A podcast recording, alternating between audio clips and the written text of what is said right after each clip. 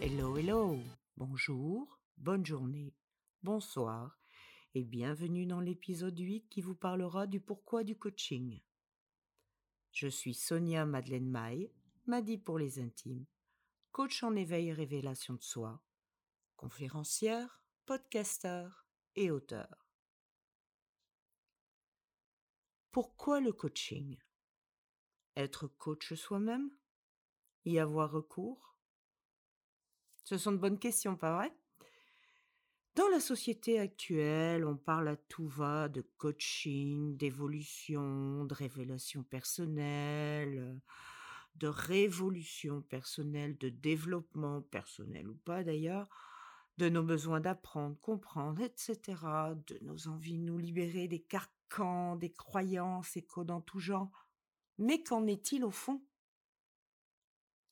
Avez-vous déjà eu recours à un coaching? Si oui, dans quelles conditions? Quelles en sont les raisons profondes? Ferme comme tout un chacun ou un réel besoin? Avant de recourir à un coaching, la première chose à se demander est ai-je vraiment besoin d'y recourir? Si la réponse est oui, développer. Pourquoi?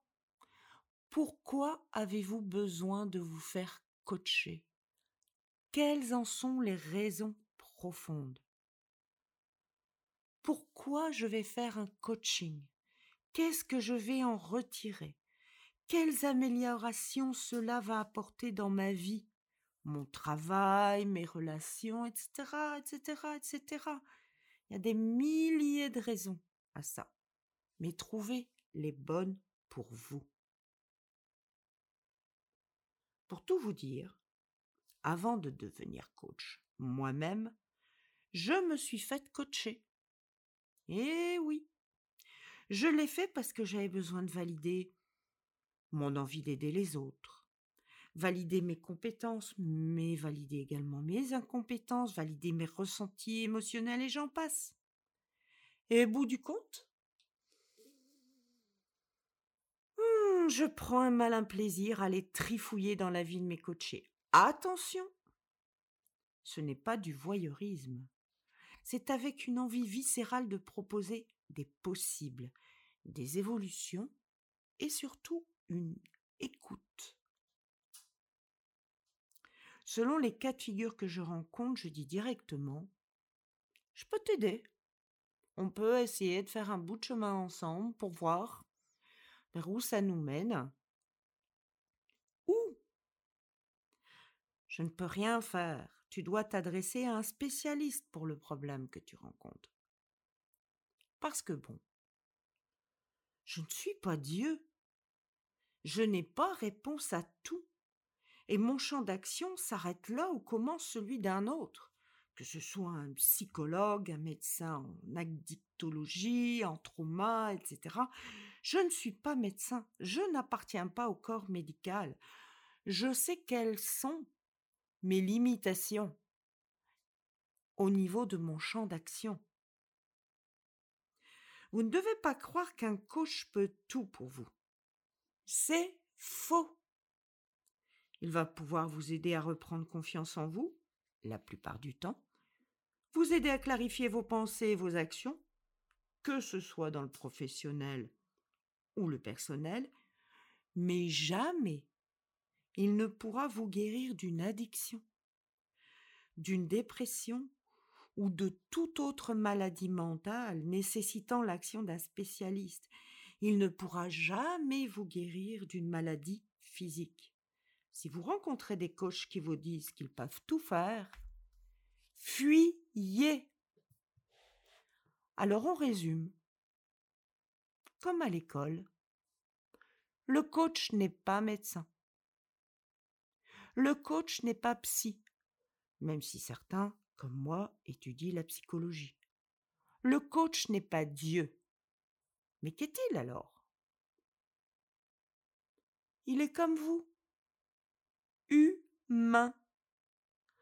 Alors sachez en pleine conscience que votre coach, en tant qu'humain, peut se tromper tout comme vous. Tout comme vous. Ne lui accordez pas une confiance aveugle.